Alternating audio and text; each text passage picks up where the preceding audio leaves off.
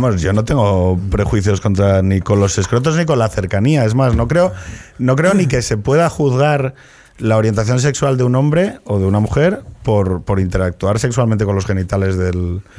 O sea, por comerse una polla. Puedo dar una pista, ¿No? Eso sí, pero bueno.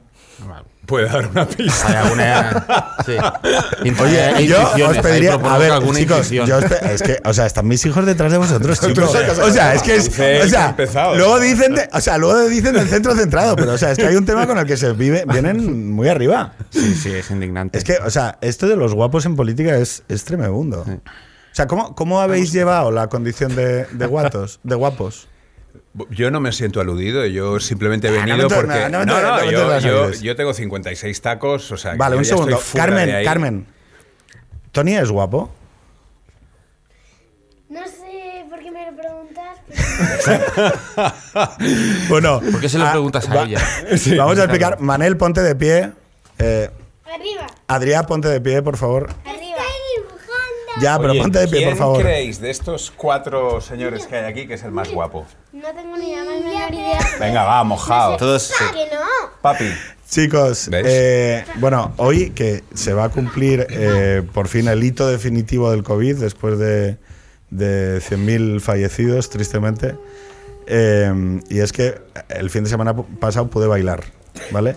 Entonces, claro, eh, yo tengo que reconocer que nos han quitado tantas cosas durante este año y medio que ha sido bestial. Eh, la muerte nos, nos ha eh, empujado a renunciar a mil cosas, a, las, a vernos las caras. Hoy estamos aquí sin máscaras. Y, y Hoy- se- hoy dice. Hoy, bueno, Hoy. todos los días. Y a mí me vacunan ya el 1 de julio. Eh, yo tengo la sensación de que es un año mm, sobre el que reflexionar con calma. Yo los veo a ellos y pienso, el 20% de su vida lo han, lo han pasado eh, viendo gente con máscaras. Nada más, chicos, último día de clase, os podéis ir ya. Pero papá, Ir a, ir a, la- ir a no por el... lleváis mascarilla porque no os dais la gana, porque... porque no Oye, os da la oye, gana, oye. porque seguís teniendo que llevar mascarilla. Bueno, pero ya sabes Uy, que uy, yo, me lo tomo con, yo me lo tomo en términos relativos, lo de las Pero a prohibiciones. partir de ahí usas malo. Venga, a por el iPad. En espacios abiertos. Eso, muy bien. A por el, a por el iPad. Menudo repaso. Oye, em, yo te- venga, Carmen, sácalos, por favor. Oye, Adrián, vamos, fuera, fuera. Mira, esta- viene aquí la asistencia técnica. Oye, em, hemos renunciado a muchas cosas. Yo, yo he, he intentado contradecir en algún momento la realidad esta chunga que hemos estado viviendo año y medio eh, con el humor. Ha costado, o sea, yo a mí me ha volado la cabeza. Eh, el otro día comenté sobre el tema de salud mental y de cómo estábamos muy tocados todos. Eh, no sé si habéis ido al psicólogo, no sé si habéis ido al psiquiatra. Yo he ido a ambos para intentar arreglar esto. Pero claro, yo me permito unos lujos, ¿no? Por ejemplo, eh, empezar comentando sobre... ¿Le tocó Feijo el culo a, a doña Isabel Díaz Ayuso? Bueno, yo he visto en Twitter el bar.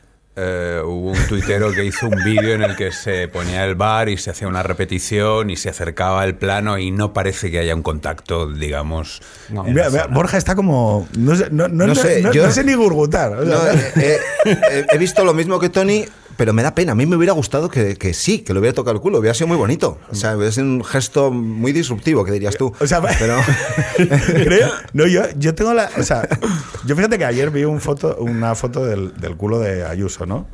Y pensé, joder, mm, voy a decir algo simpático y gracioso. Y, y- y tres veces estuve a punto de tuitearlo, como de valorarlo, ¿no? Como decir, oye, me, me mola ese culo.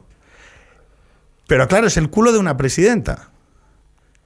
Entonces, claro, guapos en política. Vamos a ver, o sea, tú, eh, imagínate que hay una política que tiene buenos pechos. ¿Puedes valorarlos? Mira la carita de Borja y yo como... es que quiero ver a- a ver- Joder. Es que no entiendo a dónde nos quiere llevar, porque No, no, empezado En hablando del primer culo. lugar, en primer Luego de lugar lo fácil de esto es que uno simplemente viene aquí a intentar colocar una palabra eh, cada 15 minutos de, de- de Pedro, con lo Oye. cual eh, ¿Puedes valorar los pechos de una diputada? eh, yo creo que te puedes meter en un jardín importante, muy, muy importante, y te puedes Pero hacer el mucha culo de copa. Borja Semper. El culo de Borja sí, yo no creo que haya... No hay- Y yo lo valoro positivamente, por lo poco que he visto Yo que hoy. he entrado detrás de Tony puedo decir lo mismo. Ese es un terreno políticamente en el que uno no tiene que pagar eres- ningún precio. ¿no? Tú lo que quieres lo que estás planteando es No, no, no. Yo que no, opinar sobre los pechos, sobre el culo de una mujer en el espacio público, en la plaza pública, Sí. es igual que opinar sobre el culo de Tony o de Borja, en su caso. Ha habido No en la plaza mismo. pública. Obviamente no. No, no es lo Ah, mismo. claro. Con vosotros. Es que, ah, O yo- si, o si el, que, el que opina es un hombre o una mujer, ¿no? Claro. La mujer, no sé, igual una intuición, ¿eh? La mujer puede opinar de los culos de los hombres y de los culos de las mujeres. El hombre no puede opinar de los culos de las mujeres y me atrevo a decir que tampoco de los hombres. Puede ser ahí que haya algo también que tenga que ver con el sujeto. Bueno, yo creo que un hombre homosexual sí puede valorar ¿Sí? el culo o el paquete Vale. de otro hombre sin que. ¿No? E incluso un hetero. Porque se consideraría un gesto de, de naturalidad, Sí. de, Las de- nuevas masculinidades. Las nuevas masculinidades y tal. Vale, que bien. no deja de ser, pues. hablar, de, no sé, con naturalidad de algo que es obvio. Un culo está bien o está mal, independientemente que te guste o no, ¿no? Pero sobre el de Isabel culos. Díaz Ayuso, no. Yo- de cualquier mujer, yo creo que ahora mismo es un Sí. terreno muy delicado. O sea, No, no, no me lo, no lo personalizaría en la presidenta. ¿Queréis esquivar, ¿queréis esquivar No, a la- que no. Obviamente, queremos esquivar, obviamente queremos esquivar la polémica. Claro, pero, pero la cuestión es por qué. Si nosotros lo que estamos ensalzando es la belleza y hemos sido capaces de hacer esculturas que incluso describen genitales y vamos al Museo del Prado y vemos, eh, hay, hay, hay, hay escultura del neoclásico donde, o sea, las esculturas tienen un componente estamos- mórbido. Porque estamos yendo atrás como los cangrejos en ese tipo de cosas y en otras muchas. Yo creo que pero eso es atrás. Sí, para mí sí. El aprecio- Para mí yo creo que ahora ha- hay un terreno en el que hay una nueva censura y un nuevo puritanismo eh, y, un, y sobre todo un miedo a, a- a decir algo que, que puede costarte muy caro. ¿no? Yo, yo- yo creo que eso es evidente. La, la izquierda se ha convertido en... en, bueno, en los nuevos puritanos, en los nuevos censores, en lo- en- han renunciado a aquello que peleaban tanto de la libertad de expresión, de, de- de- de- de ser disruptivos, etcétera. Y ha creado además un caldo de cultivo en el que da miedito de hacer o decir ciertas cosas, porque te puedes ver metido en un jardín muy, antes lo comentábamos, ¿no? Un, un- jardín que es muy desagradable de vivir, ¿no?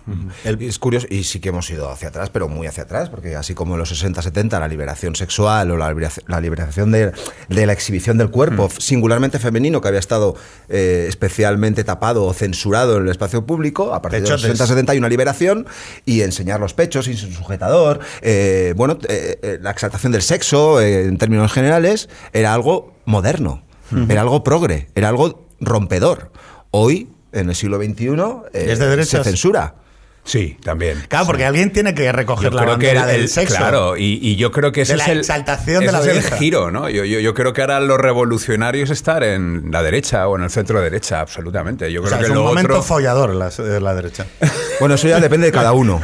Eso ya no se puede hacer nada. Pregunto, ¿no? Ninguno. O sea, Sí, no, no, eh, tú siempre pre- empujando. Yo creo que la, re- la- la reivindicación de la naturalidad y de la normalidad, Sí. siempre y cuando sea todo dicho, no podemos obviar, dicho con respeto y con un poquito de, Y del de respeto a la elegancia. libertad, ¿no? No es lo mismo a decir, vaya culazo que tiene no sé quién, a decir, oye, pues. pues- De pues- hecho, por- Dilo, dilo. O sea, ¿cómo, cómo podríamos decir, en un hipotético caso, que viésemos, no sé, por Tú, ejemplo, tú has a sufrido. una mujer con un tú has rojo sufrido- que tiene un, Yo recuerdo haber estado contigo y tú haber sufrido ataques eh, gordofóbicos. Ya, tío. Eh, Esto, o sea, esto, estoy, dilo, dilo, continúa. No, O no, ya Es está. que había un diputado, de, siempre, siempre tenía a bien, porque él sentía el aliento de un tío sexy, más sexy que él, en etapa de potencia en el grupo. sí. O sea, él, él Se reconocía... Sentía, se sentía en peligro, ¿no? Él, decía, joder, vale, Este tío por ahora, va- por ahora soy más atractivo que esta persona. Pero si esta persona baja de peso, Deja de comer como come eh, y de beber como bebe, pues es- me sentiré en peligro, ¿no? claro, porque tú me has visto bailar. Claro. Hostia, es que los gordos con flow. Claro. O sea, este fin de semana pasado, que me lo hemos estado petando. ¿Habéis, ¿habéis baila- bailado desde el inicio del? Yo del en casa solo. Yo en casa solo. Sí. Qué bonito. Yo, te, yo me he puesto cascos, me he puesto a bailar, o sea, por ponerme música. Y me he dado cuenta de lo que lo echaba de menos haciéndolo en casa solo. Claro, haciéndolo qué en buena. casa solo. Como Qué suena, buena. pero- pero sí. Yo le, yo le temo a, a bailar y esto es una de las únicas cosas que me alegré cuando, de la pandemia, dentro de toda la, la tragedia, que es que mi, mi- mi- mi mujer y mis amigos les gustaba ir a bailar y tal, y yo llevo ya tres años que odio bailar.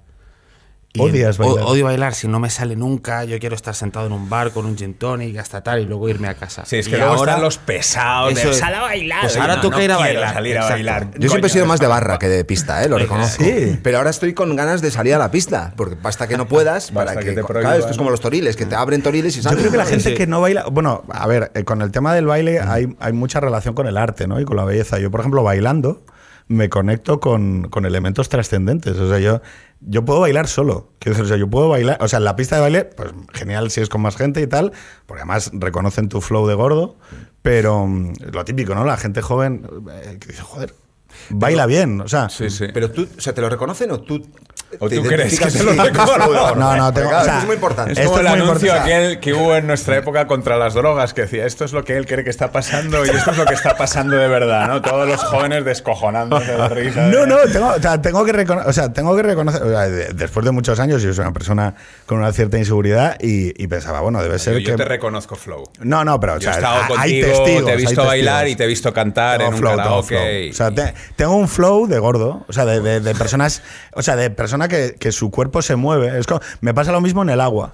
O sea, en el agua parezco un delfín. Es con 110 kilos, pero... Claro, la gravedad. ¿Sois más simpáticos los gordos también? Más, Sí, eh, ¿tenéis más sí porque desarrollamos una, una serie de técnicas eh, intelectuales y discursivas. Claro, yo no puedo seducir o, o- o ser atractivo con alguien a través del físico. O sea, normalmente yo lo, lo- lo pivotaría al revés. Los guapos sois más tontos. O sea, es decir, los guapos sois un tipo de inteligencia que no destapáis porque la vida os es más fácil. Claro, yo para conseguir que una mujer me sonría, tengo que realizar una serie de, de- o sea, de trucos y de habilidades discursivas que di- digan, está gordo, pero... ah, Oye, O sea, ¿tú te crees que un o sea, guapo... ¿Te ríes sí, con él? eh, Mira. eh, eh, eh. O sea, ¿tú te crees que un guapo hay- como Tony llega, ¿no? Llega ahí, pone, pone su cara adelante y ya está, ya ha pillado. ¿Te crees que no tiene que... Sí. no hay No hay que? Sí, porque además que en, el, que en él se combinaba el tema de la fama. Y la fama Sí. tiene un componente, tiene el, el halo, arte, ¿no? Y el el, efecto también. halo, que es el mismo que tienen los camareros o los, arti- o los rockeros. Los camareros también. A los El, camareros sí el ligan. efecto halo es que cualquier Eso- persona que se había suba a un actor que lo decía, yo recuerdo yendo de gira con él, que decía el efecto escenario. Sí. Decía que dura unas horas, pero que cuando sales del escenario, si, si te puedes ver con el público que te ha visto ese efecto, eh, hay que. Bueno, hay que le compone una decía, canción. ¿no? Eh, bueno, que- Qué bonita- Enrique, en- qué bonita González, que no soy el mismo. Bueno, y luego creo que era los secretos, sí. Sí, Mm, sí, sí. Pero cómo explicar que me vuelvo vulgar al bajarme sí, de cada bajar, sí. escenario. Joder, cómo se nota aquí el- los 80, ¿eh? O sea, bueno, bueno, lo importante. No pasa nada. no Qué pasa gran nada. cultura tenemos, ¡Boomers! ¿eh? Sí. Qué ¡Boomers! gran cultura de los 80. No, pero, pero lo importante de esto es que sí, evidentemente, cuando, cuando una persona gorda quiere gustar, eh, tiene que acudir, evidentemente, a, a- a herramientas de la caja que están atrás. Es decir, que, que- que vosotros no ha- nunca habéis tenido que alargar el brazo hasta llegar a esa herramienta. Eso se os va Entonces, a acabar. Porque ¿Por? ahora parece que hacia donde vamos es hacia una educación en la que a los gordos se les cuidará especialmente para que no sufran ese tipo de limitaciones, Pero eso será como todo- a estos tampoco, como a todas mentira. las identidades que se van creando. A las 2 de la eh, mañana todo, o sea, todo todo, eso se va- desaparece, todo- eso ¿no? desa- o sea, toda esa hipocresía de la civilización desaparece. O sea, que decir, quedan los impulsos biológicos primarios de con quién me quiero ir y demás. Pero en Lo este único caso es- tú estás hablando de algo que es lo que se defiende también desde el lado tradicional, como hemos dicho antes, o del, del lado de la derecha o el centro derecha o el extremo centro. La no y, es que, y es que las dificultades te hicieron más fuerte. Sí, claro. Bueno, y que no hay que limitar las dificultades, sino simplemente ayudar a que la gente aprenda con ellas, ¿no? Sobre todo es que, a ver, yo desde mayo, eh, que estaba en 128 kilos, he bajado 20, ¿vale? O sea, estoy ahora en, Está muy 100 bien. en 109. Está muy bien. Eso implica, o sea, que en cuanto baje 10 kilos más, Ojito, O sea, ojito con el tema. Porque, claro, yo ahora ya, o sea, claro, soy como ese monje Shaolin que Pero tú también- tiene todas las herramientas. Sí, sí. Pero todavía no también. levanta la pierna hasta Claro, que arriba, claro, o sea, pero... pero encima ahora, fit. Sí, sí. No, Entonces, claro, es que, o sea, eso es. eh, o sea, ahí es es, donde, ahí es donde ¿Pero qué vas a hacer? ¿Cuáles son Ahí es donde aquel diputado va a decir. temía. ¿no? ¿Ves? Ah. Lo- yo lo vi venir. Sí. Pero tú también has estado en el otro lado, tú has estado delgadito también y fit. Sí. ¿Y era Sí, sí. llegar y besar el santo? No, ¿O te lo tenías que currar un poquillo? No, porque me drogaba. Bueno. Entonces, claro, solo- era. era o sea, bueno, depende de qué tipo de drogas. Hay algunas tiene que- todo. el éxtasis. Lo tiene Bien, Era- sí, entonces se ha jodido, sí. De los 10 a los, de los 19. No, entonces solo bailaba. Ah. Eh, O sea, por eso me, me conectaba con elementos trascendentes de los 19 a los 21. Es que luego también hay una cuestión de prioridades. Hmm. Quiero decir, ¿cómo priorizas la, la estrategia? Si vas solo a bailar, va a ser complicado Claro, que pilles. Claro. Ya no es una cuestión de seas gordito O a beber. o delgado. Gordo, claro, O si a vas emborracharse. Si vas a, a- a mamarte como una rata, pues va a ser complicado que, que ligues. Seas gordo o delgado, desde los, feo o 15 guapo. años, desde Claro. los 15 años salíamos. Es verdad, es que había grupos. Es que os acordáis. Había grupos. Esto, la prehistoria. Ahora serán todos grupos mixtos y, y quality plans. Pero eh, había grupos que salían a emborracharse.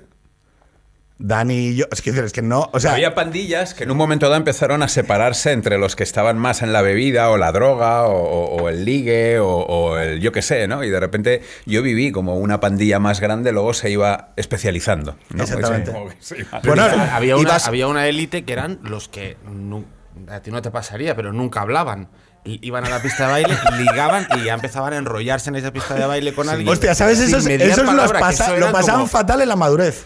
Claro. Porque hay un momento no en el que las chicas ya no te vienen, sino Claro. que, o sea, ya tienes que hacer, o sea, tienes que ser un ser humano eh, funcional. Le pasan una nota. Me pasa una nota Que esto es un tema muy, incómodo. muy- muy interesante. Por favor, cambiar de Dice, tema. adiós.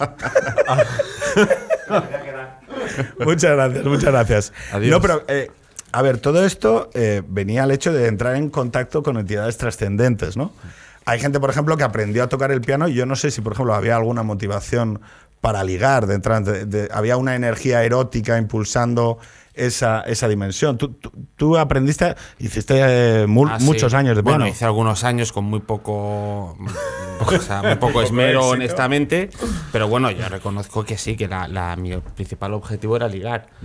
Mi primera Claro, pero ¿cómo fue en la puede alguien pensar música. que va a haber un piano en el momento oportuno? Bueno, yo creo que también, por ejemplo, ideológicamente, cuando todos éramos jóvenes, uno se acercaba más a la izquierda porque uno pensaba que se, Sí. se ligaba más también. sí, ¿no? Yo- Borja no. no. Yo no tuve esa tentación nunca, pero a lo mejor hubiera ligado más. Lo que sí hice fue montar un grupo de música para ligar. Éramos muy malos, Claro. es Pero- mítico, ¿no? Clásico. Éramos muy malos, pero la voluntad la teníamos. Luego nos dimos cuenta que no ligábamos tampoco con el grupo de música, con lo vocalista. ¿Vocalista? Sí, sí. Vocalista. Era vocalista. Hacíamos versiones, hacíamos versiones de Muy U2. bueno. Sí, sí, sí. Esto Pero un día hacías la ¿Cómo se inter- llamaba el grupo? Tocabas a- no, llegamos a ni, siquiera a tener nom- nombre. Pero hacías la Pero interpretación. invitábamos amigas a- al local de ensayo y tal y cual, que era Pero, un homenaje pero cogías el micro así como. Ajá. Ah, no, por supuesto. With or amiga. without you. Nos has jodido, claro. Y, y no recuerdo, pero seguro que me tocaría un poco también mientras cantaba. pero- y a lo mejor el problema no fue, fue ese precisamente. Quedaban para atrás, entonces no. No, sí, no, sí. no, pero está bien eso, o sea- 16, 17. Sí, a ver, el tema es ese, es que eh, yo entiendo que, por ejemplo, eh, uno en- en ese momento tiene lo del superego muy disparado, es cuando te imaginas delante del espejo, empiezas a cantar solo en la habitación. Diciendo que uno está muy gilipollas, ¿no? Sí, o sea, bueno, no, este, imagina, tu imaginación te proyecta y dices, va, voy a llegar el fin de semana y, eh, tú pongo- y, y va a aparecer un piano ahí en mitad del sitio Pero es que sí. y voy a tocar una cosa y la voy a Pero, dejar eh, para bueno, ti es el piano, pero es la música en general y yo creo que o la gente que tiene una personalidad muy fuerte que desde joven tiene muy claro, ¿no? O sea, yo soy bueno en esto y tal, pero para el arte o la música era una forma de, de expresarte, ¿no? Y de interrelacionarte y de despertar el interés de, de otras personas. Y Pues cuando eso estabas es otro tesoro de la juventud, ¿eh? Sí. El, el Sí, sen- porque el tener la valentía y el atrevimiento, Sí. que por un lado yo ahora lo recuerdo cuando tenía 18 años y me vine a Madrid y yo digo, porque claro, esto tiene un coste. Mm. Luego tienes la hemeroteca que te persigue y te ves en una entrevista culo. y dices, Dios mío, de mi vida. O sea, tú, pero, perdón, detengámonos está. en el hecho de que el Pero culo- el, esa- claro de Tony está ese atrevimiento- en YouTube. Es conocido, es- ampliamente conocido por toda España. Pero podemos, animamos a la gente a buscarlo en YouTube, un buen culo. Pero, ostras, si no llega a ser por ese atrevimiento y esa gilipollez, no, no- yo no me hubiera atrevido a hacer cosas que luego me han permitido estar donde estoy, ¿no? Porque yo ahora recuerdo, Dios mío, con 18 tacos, ¿qué me creía yo para hacer todo lo que hice? Pero bueno, oye, si no, yo seguiría, pues no sé, haciendo qué, ¿no? Pero no me hubiera atrevido a lanzarme a la aventura a la que No me hay tanta lancé. vergüenza, ¿no? Ahora somos mucho Sí. más. Hostia, pero a ver, yo de, yo de esas edades, si queréis os cuento. O sea, hay dos cosas muy vergonzosas, una más común, otra menos. Puedo cantar la menos común. Adrián, no, no puedes entrar. Otra Ya, yo nota, tiene otra nota. Eh, Bueno, eh, luego, luego, luego. Eh, ¿Os acordáis de las cintas de cassette? Sí, claro. Bueno, pues había cintas, de- o sea, no sé si os acordáis que primero había que grabar una cara y luego había que grabar otra cara, ¿no? Entonces, eh, apuntadito de lo que ibas grabando. y tal. Yo había una chica con, de la que estaba eh, muy enamorado, que después sorprendentemente dejó de cogerme el teléfono, ahora os explico la razón. Eh, Ponemos Y- ¿Se puede poner música de fondo así como de Sí, luego, algo eh, suave? en algo- post- De psicosis, En, en de psicosis. En post- Sí, sí, a mí me daban obsesiones, me daban obsesiones. O sea, bueno, todavía eh, tengo esa, esa neurosis, ¿no? Y entonces, em, nada, decidí que me parecía una idea cojonuda hacerle una cinta de canciones, música, con introducciones. Habladas. Plan DJ Una explicación. Una explicación. Una explicación. Una explicación como de dos, tres minutos por cada canción. O sea, tu rollo de hablar Espera, ya, espera, ya venía espera, de chaval. espera, espera, espera, Sí, espera, sí, espera. claro. Espera, Sin 40 opción a réplica, 40 ¿no? Es el cassette y tal. 45 minutos por una cara Claro, claro.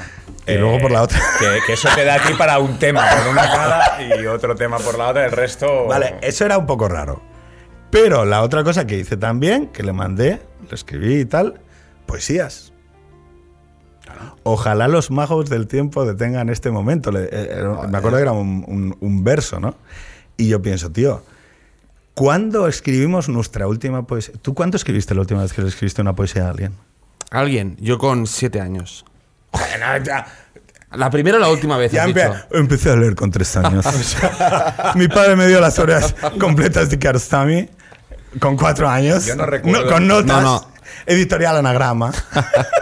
Yo no recuerdo cuando ¿Cómo lo hice son los, por última cómo vez. son los No, barceloninos? no, es que has dicho la ¿Cómo primera, son los la primera o la barceloninos? última vez, has dicho. La última vez. Ah, la última vez. Ah, buena pregunta. Eh, sí, con siete años también. Fue el primero y el último. Sí, fue la primera- Tony, ¿cuándo fue la última vez que, Yo la que creaste un dispositivo cultural específico, un verso, una composición, para comunicarle a otra persona tu amor? Hace muy poquito. Pero, ¿Cómo son los actores, tío? Pero me he acordado. A me he sacado, acordado- a pijo sacado. Me he acordado de algo que sí que le hicimos a mi hermano, que me, ha- me lo has recordado con esto que has dicho tú. Mi hermano se enamoró perdidamente de una chica cuando teníamos 16, 17 años y la chica le apuntó su dirección y nosotros le robamos la dirección a mi hermano. Y mi hermano pasó una semana jodido porque había perdido la dirección postal y no tenía forma de comunicarse con esa chica. Qué maravilla. Entonces nosotros con esa dirección postal lo que hicimos es escribirle un par de cartas a esa chica Cirano de Bergerac. no, no, con muchas faltas de ortografía y además dic- dedicándole poesías que poesías ultra conocidas, pero él haciendo como que eran suyas, ¿no?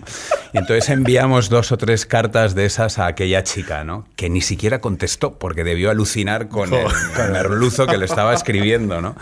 Y mi hermano todavía lo recuerda, lo, lo- pasó muy mal cuando le enseñamos el original, porque por supuesto lo fotocopiamos, lo tuvimos ahí guardadito y se lo enseñamos un día porque él no seguía pensando aquella chica del verano, ¿no? Que se te quedaba en la memoria cuando volvías a la ciudad y tal.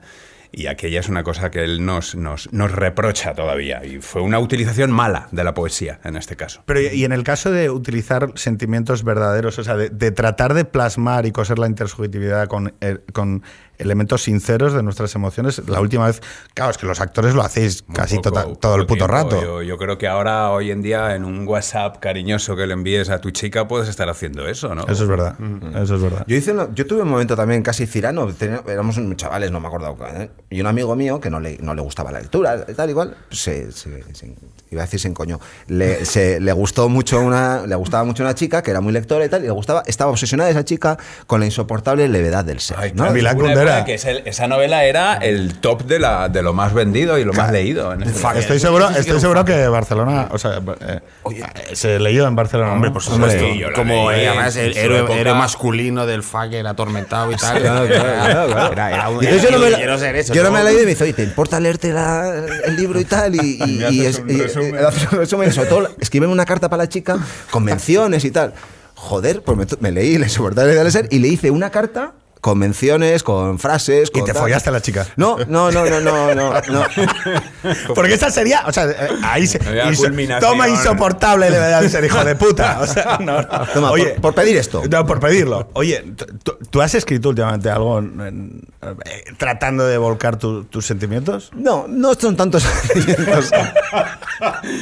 No son tantos sentimientos, sino como eh, un reflejo de lo que veo, de lo que. O sea, de te lo estás que- tratando de esquivar o porque que te. No, te- no, no, no. te no, no. incomoda ser cursi. Absolutamente. ¿Y por, Pero qué, por qué tenemos problemas con esto? Y sobre todo, ¿por qué tenemos problemas? Y lo digo con total sinceridad. y esto esto va. no, poesía no tiene que ver con la cursilería. Ya, lo planteo así. Vale, eh, no, no, no, claro. Vamos a hablar ¿Te, de. inco- te incomoda ser una mala persona? desde Hombre, desde pues sí, ¿no? sí, No, bastante vámonos. incómodo. No, pero, pero es que esto va totalmente en serio. Vosotros sabéis que Esa es otra gran, eh, ese es otro gran lugar que también ha conquistado la izquierda, la cursilería, que para mí es como la pornografía de, de- de la emoción, ¿no? Es como eh, eh, el exhibicionismo. Y de esto Kundera hablaba mucho en un par de, de- de escritos eh, sobre el quiche y la cursilería, ¿no? Y, y era bien interesante. Y yo la he sufrido y la sufro muy a menudo cuando estás trabajando en política, en, en- en discursos que te hace la izquierda, que luego es la más bestia, ¿no? Y sin embargo te suben y te sueltan un discurso cursi que es para decirle, pero chico, por Dios, ¿qué me estás contando? Sí, ha, ha ocupado la, ha, ha ocupado una buena parte de la cursilería y a lo que me preocupa más, y de la no cursilería, porque da la sensación que el mundo cultural, en cualquiera de sus expresiones, es patrimonio de la izquierda, ya sea a nivel profesional o a nivel doméstico. Y que hay creadores, actores, actrices, mm, pintores, me da igual, cual- el arte en cualquiera de sus expresiones, que pueden no ser de izquierdas, a lo mejor algunos de ellos no saben ni lo que son, pero otros son o de derechas, o liberales, o conservadores. izquierda. De no izquierda. no se identifican con una Porque, ideología. Ahí- porque no adjuntan a su desarrollo profesional la etiqueta política. Absolutamente. Y, Y entonces porque parecería que es fuera, de- claro. fuera del ámbito de izquierdas estás jodido. En el mundo del arte y la cultura. Y doy fe y lo he comprobado personalmente. Bueno, Pero, pero también te digo una cosa, antes se lo comentaba a Borja. En, en esta campaña, me ha pasado siempre, ¿eh? pero en esta campaña eh, en la que estuve con, con- ay- ayudando, nada, aportando mi micro granito de arena en la campaña de Ayuso, yo recibí muchos WhatsApps de compañeros de profesión que me lo decían por privado, pero que no salen del armario. Vale, pero entonces, ¿de qué estamos hablando aquí? Vamos a ver. Eh, vamos a hablar del objeto en concreto. Este señor escribe un libro de poesía, ¿no? O algo así. Luego no lo- rima, con lo cual, a ver. Ahora, luego, luego lo discutiremos. Si, si, si no rima, es poesía. Porque, claro, es, que cuando, es, es como, cuando la gente que de, de danza contemporánea no baila. Dices, esto no es danza. Joder, pues no, igual, no, esto no, rima, ver, coño. No, no, lo someto a debate, lo someto a debate. Es decir, llega, pues mire, eh, si el arte, eh, hablaremos luego sobre, sobre la definición de arte y si la definición de arte contemporáneo en algunas de sus extensiones, como por ejemplo cuando aparece una sala vacía y dice... He vendido por 18.000 euros una obra de arte inexistente. ¡Ole! O sea, quiero decir, oye, te, Ese es un o sea, te doy la mano. O sea, quiero decir, te doy la mano. Ahora, que él es un artista, sin duda. Que haya vendido una obra de arte, no lo sé. O sea, hable- abramos el debate. Hablamos del debate, pero ah, que es Me un gustó mucho artista. la, o sea, la- la- la noticia que sacó el Mundo Today luego, ¿no? Que denunció que se la habían robado. Claro, El tipo que y activó el seguro. O sea, no, lo, que- lo- lo importante, lo importante No lo había visto. es que nosotros durante 40 años, hay que decirlo, o sea, hay que decirlo, eh, ha habido una expresión por parte de la no izquierda de, de la, de la representatividad en el arte o en la cultura que ha acudido a dos canales. Uno, a participo y no lo digo, no digo cuál es mi tesis, o vosotros sabéis que el arte es una tecnología entendido como si no defines la tesis o el para qué. Quiero decir, o sea, ser director de cine es una tecnología, ser pintor es una tecnología, ser escultor es una tecnología. Lo que la pregunta es ¿para qué? Es decir, ¿para qué, quiere- qué quieres comunicar? ¿Qué, tipo de belleza accedes tú que quieres comunicar a la intersubjetividad y que otro la recoja, ¿no?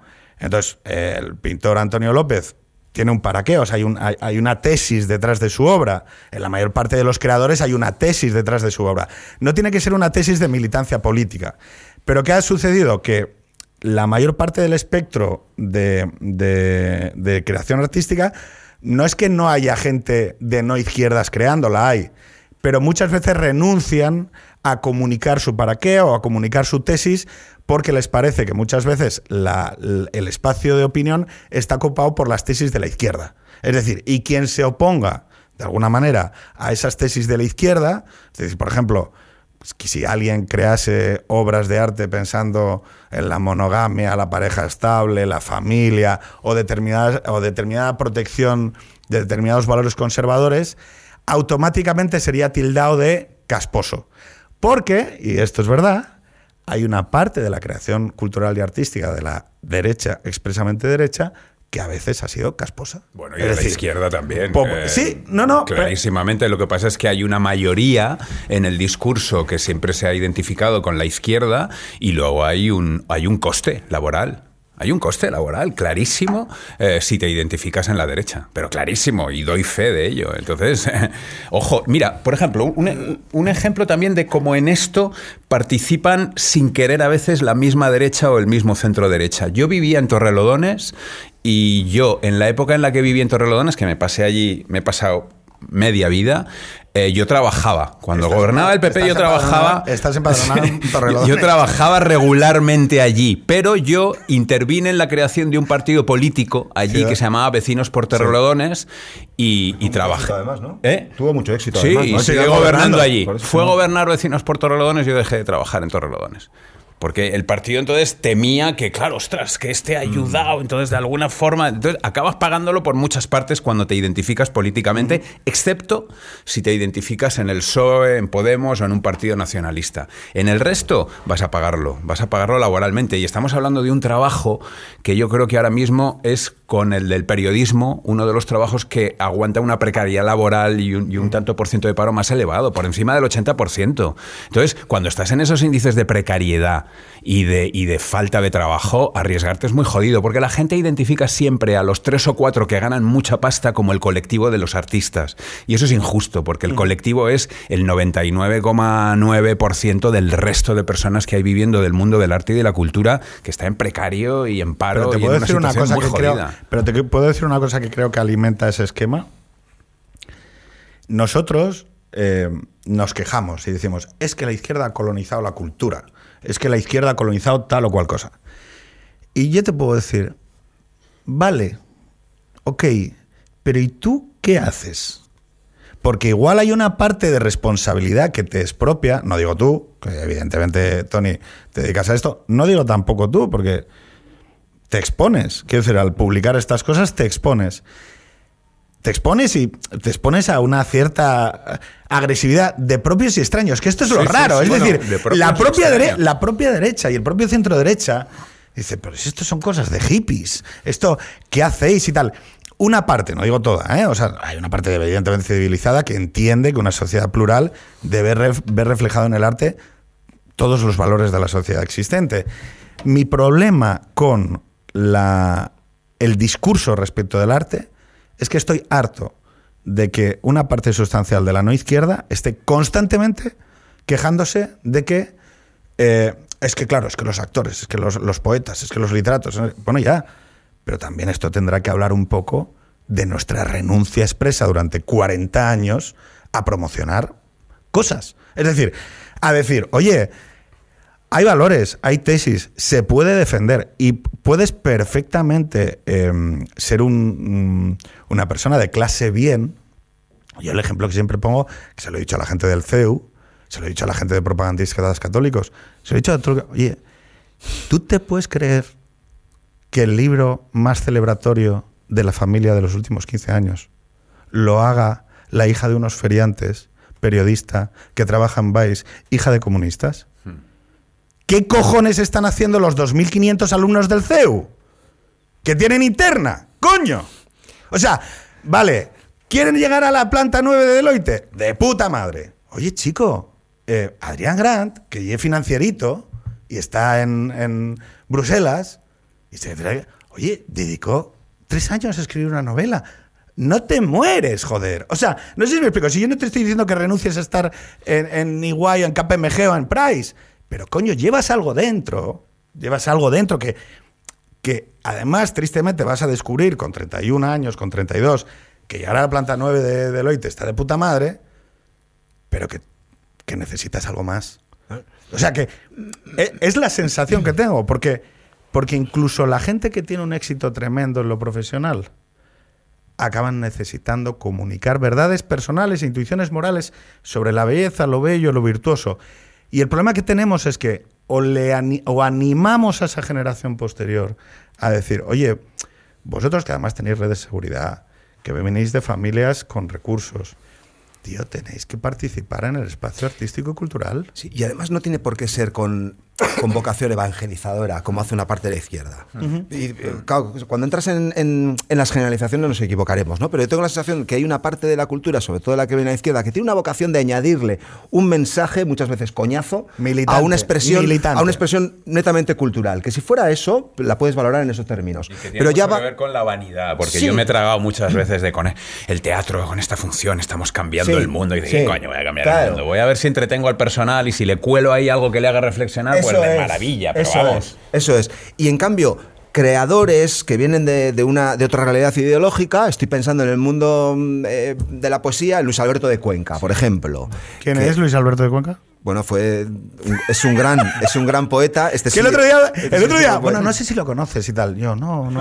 Bueno, pues Explícamelo. te- estuvo, estuvo cinco minutos Te invito a que, a que, a que googleara, aparte del culo de, de Tony, también Luis Alberto de Cuenca, que, es- que también es interesante. No, pero Ha no salido lleva- otro culo en la Ese conversación, ¿eh? No te lo discurso recordar. o esos creadores o esa manera, esa expresión cultural no suele ir.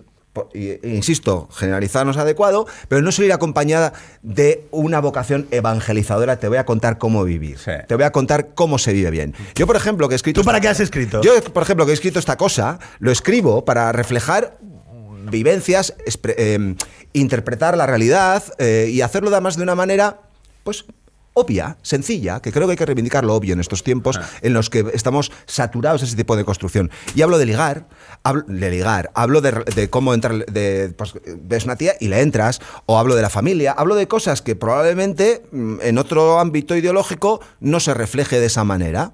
Y a mí ¿Y me interesa qué? hacerlo así. ¿Por qué? O sea, quiero decir, eh, Pero, pero para mí el porqué. Yo confieso una cosa. Esto Sí. es una. Yo tengo la inmensa suerte de que me permiten publicar, no me engaño. También es verdad que teniendo cierta notoriedad, te permite que una editorial como Espasa le interese algo que probablemente, si no tuviera esa notoriedad, a lo mejor no Sí, lo hubiera entrado en el circuito tan no rápido. escribirlo. Lo sí, que- sí, pero claro. hago porque me apetece. Porque me apetece y porque tengo la oportunidad. Básicamente, y porque quiero divertirme. ¿Y por qué no provocar un poquillo? Que también me parece interesante. Vale, pero, pero, pero mm, volvamos un Hay un momento en el que uno tiene que decidir, porque podrías perfectamente haber hecho un ensayo, una reflexión, una novela erótica, lo- y dijiste, no, poesía. ¿Por qué?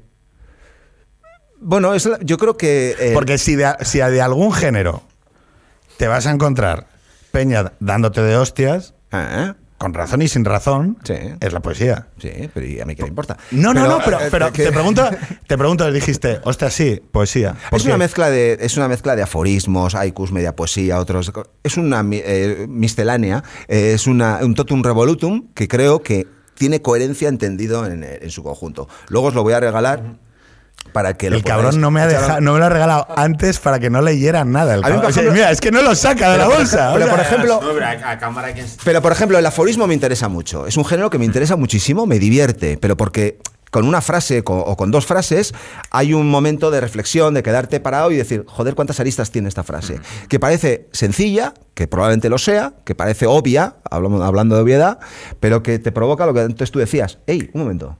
¿No? Voy a dar una pensada. Igual que tú desarrollas un papel o en una obra determinada, dices, joder, no parece muy complejo, no parece pero luego resulta que dices, ahí va, espera, voy a dar una... Y si en una obra de teatro, en esa hora y media o hora y cuarto, resulta que te vas con una frase, te vas con una sensación, para mí ya está ganado. Ya está, ya está bien pagado el precio de la, de la entrada. Lo mismo con un, con un libro, ya sea del género que sea. Fíjate, yo voy Pero a. bueno, esto es algo muy particular, claro, voy de a- la manera que voy acabo a de llevar-. O sea, eh, Borja es un poco como el epítome de centro centrado, ¿no? Del, del- de esa especie de, de Si supiera la gente lo radical que soy.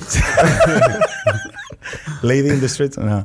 Eh, claro, el- la, la facultad que tiene el arte, ¿vale? Muchas veces. eh, yo no sé si lo sabéis, pero mi padre fue senador del PSOE, Ah, ¿vale? Mi padre fue un senador del PSOE, antes había sido del PC, en el antifranquismo, lo que habían condenado, y mi padre fue senador del PSOE. Pero mi padre era formaba parte de una cierta élite intelectual. Teníamos 4.000 libros en clase, se leía en francés, eh, melómano, 3.000 libros de- discos de música clásica.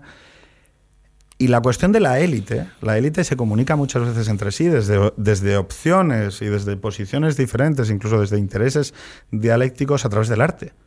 Porque el arte, tú, tú cuando ves buen arte, o sea, cuando ves un, un monólogo bien escrito, cuando ves un, un- un poema bien hecho, cuando ves un aforismo bien lanzado, te da igual que lo lanza. O sea, entras en contacto con la otra persona, incluso con el concepto que está explicando, ¿no?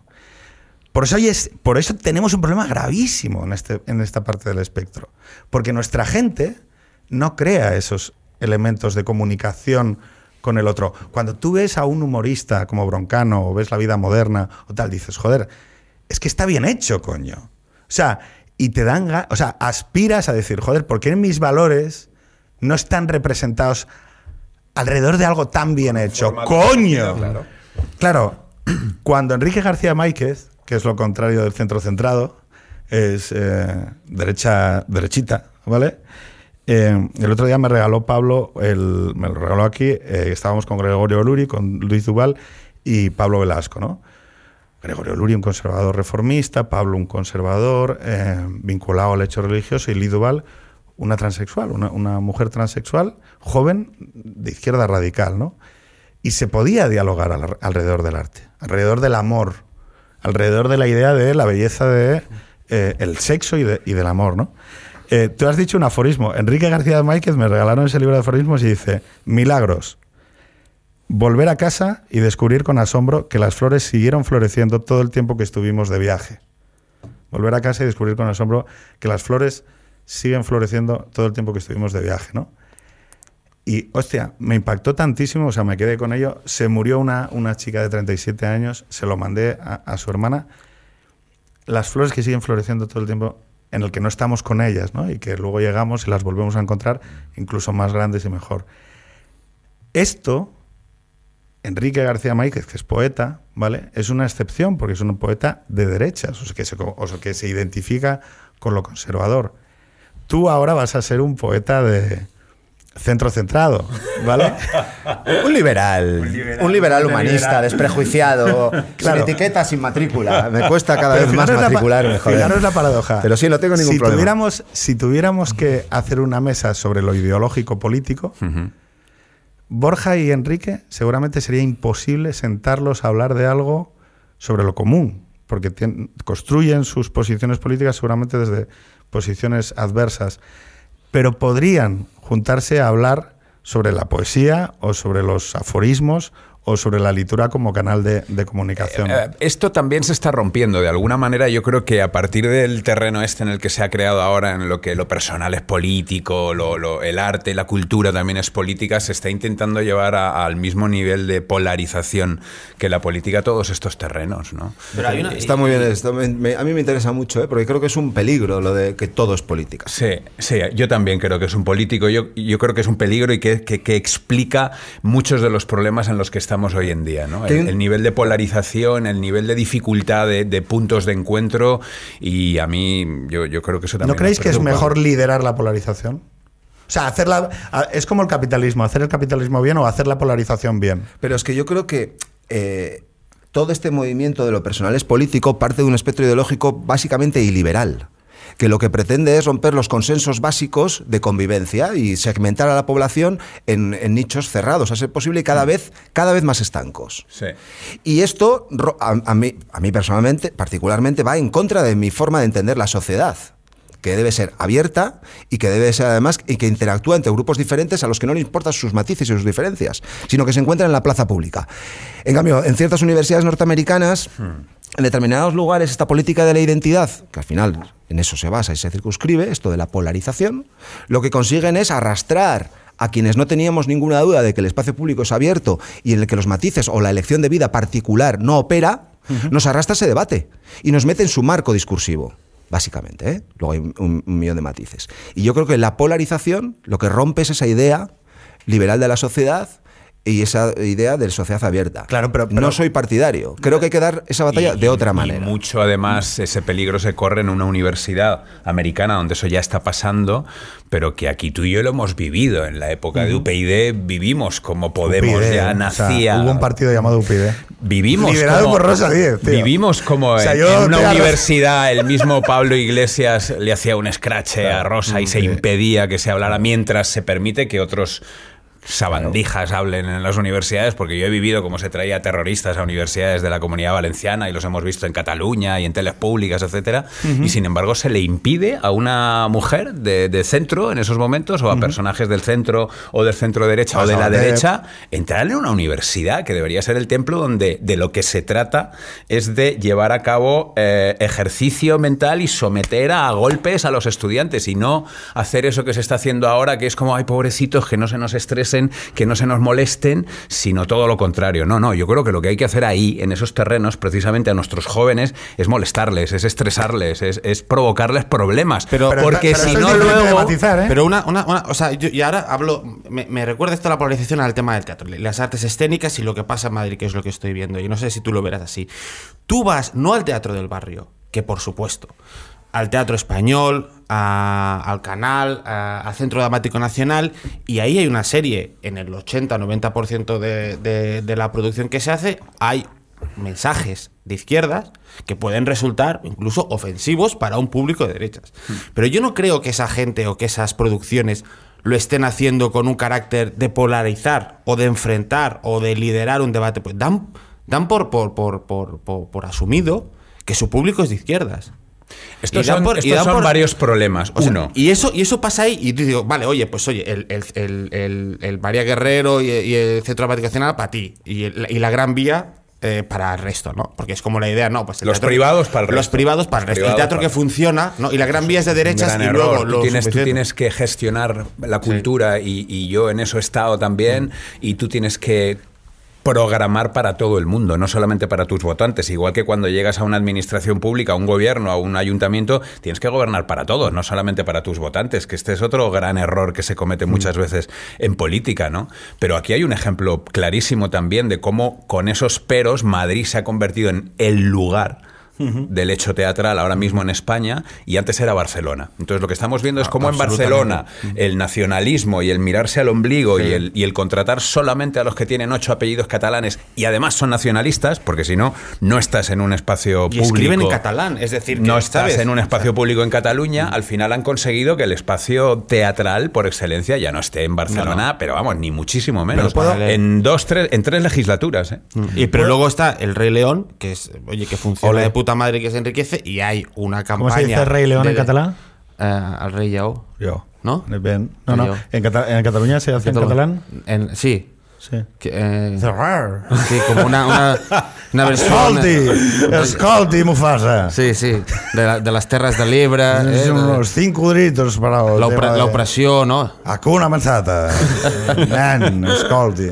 No, que, a ver, el Sí, tema no, de- se, no se hace, evidentemente, ni nada que huela a, a heteropatriarcado ni, ni nada de eso. ¿no? Qué Que- fuerte. Que el Rey León es lo que es, ¿no? Ahora una. Bueno, ahora han hecho una peli... Bueno, no, no, a lo mejor no, le dicen rey, ¿no? Le dirán pre- el, Sí, presidente, la- la- el Geo sí. presidente de la President, República. La- la- Lareu. President Geo. Lareu Yao, ¿no? Maravilloso. No, oye, no, pero sale un Jordi Puyol pequeñito ahí. ¡Ah!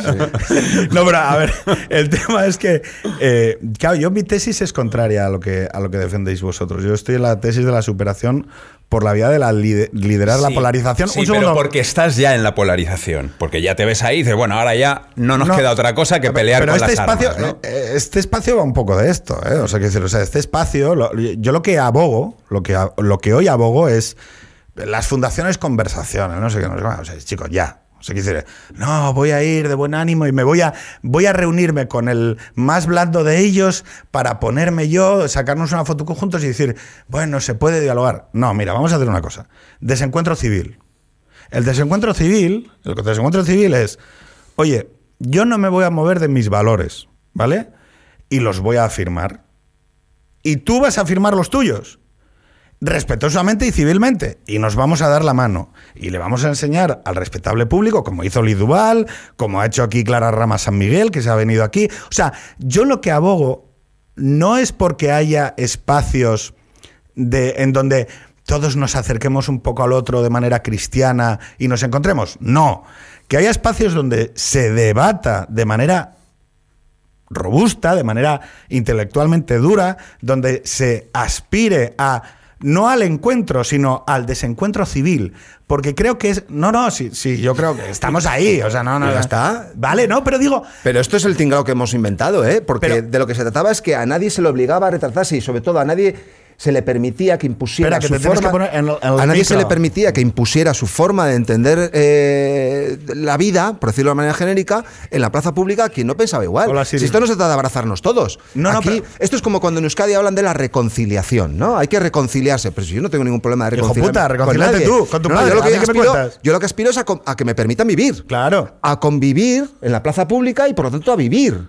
Conforme a mis creencias y conforme a mi forma de entender la vida. El problema está cuando otros quieren ocupar la plaza pública y desde, tu re- desde el respeto que tú les tienes para que la vivan como quieran, pretenden imponerte la suya. Claro, pero- Esta es la clave. Pero que ya la han ocupado, ¿no? Claro. No lo tengo tan claro. Yo sí creo que hay un discurso. Había un compromiso de hay no un discurso meternos. de élites, entre comillas, que da la sensación que es el discurso que está en la sociedad. Yo no lo tengo tan claro. Creo que en la, en la calle nosotros estamos hablando, además, para gente que le interesan este tipo de debates, a nosotros nos interesan, pero no tengo la sensación, no tengo tan claro, que esto de lo que estamos hablando nosotros sea, esté tan presente en la gente. la Pero eso es lo que quiero decir, eh, Borja. Si yo lo que digo es, mira, el discurso de la izquierda se ha tornado tan extravagante, dice Jorge muchas veces una frase que no de, de quién es, de todo lo exagerado torna en irrelevante, ¿no? Es decir, el discurso de la izquierda nueva, de la nueva izquierda, moral, moralista, ha tornado en tan extravagante que, o sea, que los postulados que defiende son tan incumplibles, son, están tan separados de la vida en donde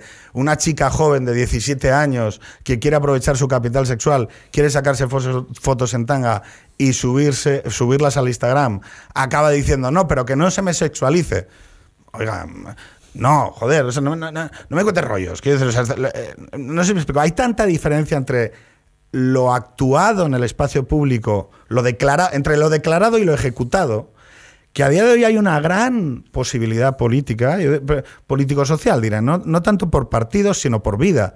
O sea, de cada uno de nosotros, de decir, oye, quiero escribir un libro sobre la normalidad, sobre lo cotidiano, sobre entrarle a ligar, sobre fallar, sobre tocar culos sin querer, sobre la confusión del sexo, porque el sexo es confusión, sobre qué sentimos al ver, al ver a, un hijo mirándome con cara enfadada desde un cristal. Manel, ¿qué te pasa? ¿Qué fem? Bueno, da. Ahora entra. Manel, entra. Bueno, lo que os decía, hay tanta potencia en decir, quiero vivir en una casa con piscina, quiero vivir eh, y tener familia, ¿no? Quiero, eh, quiero tener una vida que alguien diría, es una vida normal. No, no voy a decir normal, porque entonces es peyorativo hacia quien no vive de esa manera. Ya chico, pero al final, y yo que, que me he expuesto muy poco, pero algo me he expuesto, mucho menos que, que vosotros, bueno, quizá algo más que Bernat. Em, Sin duda. Sin duda. eh, eh, defendiendo la idea de la familia, por ejemplo, ¿no? Lo faminazi, te das cuenta de cómo defender según qué valores en el espacio público, asumir un compromiso político en el arte, escribir un libro de poesía eh, que no rima en, en la literatura, tú meternos en un podcast aquí, que ya te llamo alguna gente, oye, pero ¿qué haces con estos chiflados? Em, joder, participar de ese compromiso en el espacio público tiene a día de hoy más costes en el espectro de la no izquierda que en el espectro de la izquierda. Sin duda. Pero sigue siendo necesario. Y hay que explicarle a la gente también, sobre todo a la gente joven, lo mucho que mola. O sea, yo sé que la gente acaba teniendo miedo, pero yo me gustaría decir aquí, oye, ¿hay alguien aquí que se arrepienta de haberse comprometido con una obra, con un arte, con, con una cosa que tenga costes? Yo creo que nadie. No. Hombre, igual, cierto, ¿eh? si te han volado la casa o has perdido un hermano, pues sí. Pero, oye, fijaros que esto es casi como... Como, como sonrisas y lágrimas, o sea, esto van llegando como Edelweiss, Edelweiss. Eh, bo- eh, venir, ir cantando, ir cantando. Borja, dale. Si fuera U2, sí, pero. Cu- ¿Había una pregunta o solo era una reflexión? No, era una palabra reflexión. para era que- una Ah, reflexión. para que cojas coge- el testigo sí, y. Pues es que había perdido el hilo. la verdad. No. No, porque si no digo la contraseña aquí delante de toda España y no. Pues no luego se edita, ¿no? Traerme. No, no, no, no, no, no. O sea, esto se, esto se emite, se edita, pero nunca esto se emite tal cual. Porque siempre he tenido esa duda, si se edita luego Sí. o sale en bruto. No, yo, a ver, lo edita este señor, pero. eh, Pero nunca digo que edito y que no edito. Claro, y, que- y Pedro no se acuerda nunca, o sea que no edito. Nunca me- no, pero lo importante de esto, y lo que quería, lo que quería decir, y me gustaría detenerme un poco más en el libro porque yo creo que no lo, no lo hemos hablado bien, ¿no? O sea, Borja, a pesar de que yo creo que le cuesta hablar de sentimientos como buen vasco, ¿no? ¿Qué sentimientos te animaron a crear el libro? Porque tú quieres quitarle hierro. Claro. No, bueno, lo hice por tal, pero es una cosa muy masculina, ¿no? Es, no, a ver, hijo puta, has pasado, sí, es verdad, tienes razón. has pasado, eh, has pasado horas sentado delante de un papel exponiéndote, ¿vale? Ven aquí. Es que eres bajito, Adrián, Manel, pero no lo suficiente. Eh, has pasado horas delante de un papel y eso no se hace por hacerlo bien. Se hace por esto- compromiso pero con no algo. tengo- no tengo, voy, a, voy a desnudarme metafóricamente con vosotros, pero Claro. no tengo ningún problema. Hace mm, seis años creo que publiqué un- también un primer libro y ese fue claramente por desamor. Por desamor. Hmm. Porque considero que es la otra, bueno, considero es la otra cara del amor, etcétera, y ahí Y es un motor muy potente. muy potente. Muy potente. No me importa decirlo y tal, eso se publicó. Ahora me interesan otras cosas. Eh, me interesa el paso del tiempo, me interesa el envejecimiento, me interesa cómo me asumo a mí mismo bien, mirando el retrovisor o pensando en la perspectiva del tiempo. Yo soy como Woody Allen, creo que esto de morirse es una muy mala idea. Y, y- y a partir de ahí, pues hay, hay- me interesa mucho Madrid, me interesa mucho la relación con, con- con San Sebastián. También hablo, hablo de eso, me interesa la amistad, eh, pero no, no. Y hay algo también de, de amor. Y luego me interesa mucho la, mm, eh, el, eh, este juego de. Bueno, ya lo leeréis. Pero, Es interesante lo que dice Borja también con lo de la creación artística acerca de si, si es necesario sufrir para crear eso es algo. muy interesante. ¿no? Que yo creo que hay un, hay un prejuicio un poco romanticón del sufrimiento y el no sé qué como motor indispensable para la creación, que yo creo que no es tal, ¿no? Que tú esto lo has parido desde otro lugar, este segundo Sí, al menos, ¿no? sí, sí. O sea, Y- tú, has, tú has- tú has escrito desde la tranquilidad, desde, Desde la sereni- desde, desde la las- serenidad, eh, desde esto- est- estoy bien, pero me pica una curiosidad positiva eh, o una- un sentimiento positivo hablar de algo. Sí, sí, y sobre todo desde, y desde la idea de tengo que condensar la idea lo de la manera más simple en el sentido de sencillo y ir quitándoles capas. Hay, hay, hay textos, hay poesía que pretende llevarte a otro lugar y es extraordinario y hay gente que te lleva, te pone en, en otro, en otro sitio, ¿no? A mí me interesa más eh, estar aquí, quedarme aquí y, y sobre una idea pretendidamente sencilla o, o siendo sencilla, pues eh, no sacarla de esa sencillez, ¿no? De esa simplicidad. Fíjate que yo creo que hay una parte ahí Que de, es muy aforismo eso también, ¿vale? De lo que decía Tony D, pero bueno, es que yo creo que hay, una hay un fetichismo aquí sobre que tienes que ser un sufriente para crear arte. Yo creo que Miguel Delibes, un paisano que vivía bien, quiero decir, celebraba la vida. Es decir, mi querida bicicleta, que es un texto extraordinario que, que explica la juventud, el amor de, de- de los 16 años, las bicicletas, los paisajes de Castilla, y es un texto absolutamente maravilloso que celebra la vida. En parte tenemos un déficit de celebración de la vida en el espacio público porque, mm, joder, porque la no izquierda ya disfrutona. Y, y, o sea, es gente esencialmente disfruta, hedonista, donde que, que acude a la vida diciendo, joder, pues yo estoy bien. Quiero decir, o sea, tengo tres hijos, tengo una piscina, eh, bueno, comunitaria, quiero decir, Claro, eh, y te, y te das cuenta que en el espacio público hay mucha más celebración de la ver nevera algo- compartida que de la piscina comunitaria. Tiene que ver tú, algo, me acordaba también con algo que, que cuando yo oía las críticas hacia los pijos, y yo decía, joder, pues si los pijos son de puta madre. bien. De puta madre, son felices. Tienen los dientes flipan- arreglados, el pelo largo. Con todo tal. Decía, joder, todo lo contrario. Yo lo vivía como algo, pues a mí me caen muy bien. Porque Joder, lo- a Ibiza, tal, no sé, se hacen cosas molonas, tío. ¿Sabes? No sé, era No todo se, como- no se- no se meten con nadie, todo Pens- parece bien. ¿Pensáis en la muerte? Sí. ¿Y cómo te, y cómo te la imaginas?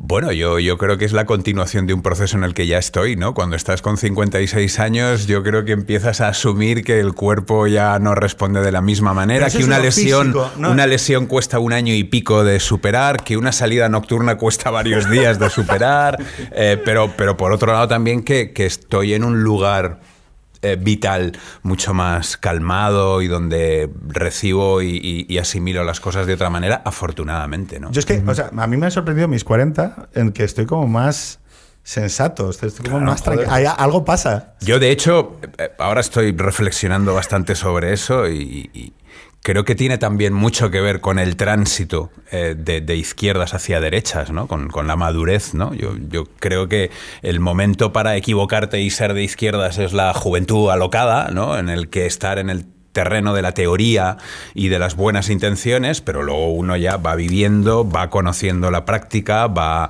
probando y, errando facha. y se va volviendo facha. O sea, que a los 70 Pero qué Vox. maravillosa es la evolución, ¿verdad? Sí. Eh, de- Y no hay que verlo como algo malo. Al contrario. No, no, he cambiado, claro que he cambiado. Oye, joder. pero he cumplido eres- años, he vivido, he trabajado, claro. he, he tenido una empresa, he pagado No, impuestos. y, so- y has tenido vivencias. Claro. Y, y no puedes ser, creo.